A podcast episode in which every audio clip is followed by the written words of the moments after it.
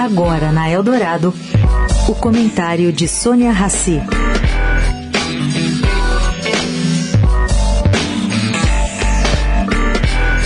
Gente, é inacreditável. A justiça brasileira, mais precisamente a justiça carioca, levou mais de oito anos para decretar a prisão do ex-juiz federal Flávio Roberto de Souza, que em 2015 foi flagrado dirigindo um Porsche de Ike Batista, o empresário Ike Batista, guardando outros dois carros do empresário na sua própria garagem de casa. E mais, no cofre também da sua casa guardava dinheiro apreendido na casa do empresário do Rio. E não contente, mandou para a casa de um vizinho seu um piano de Ike.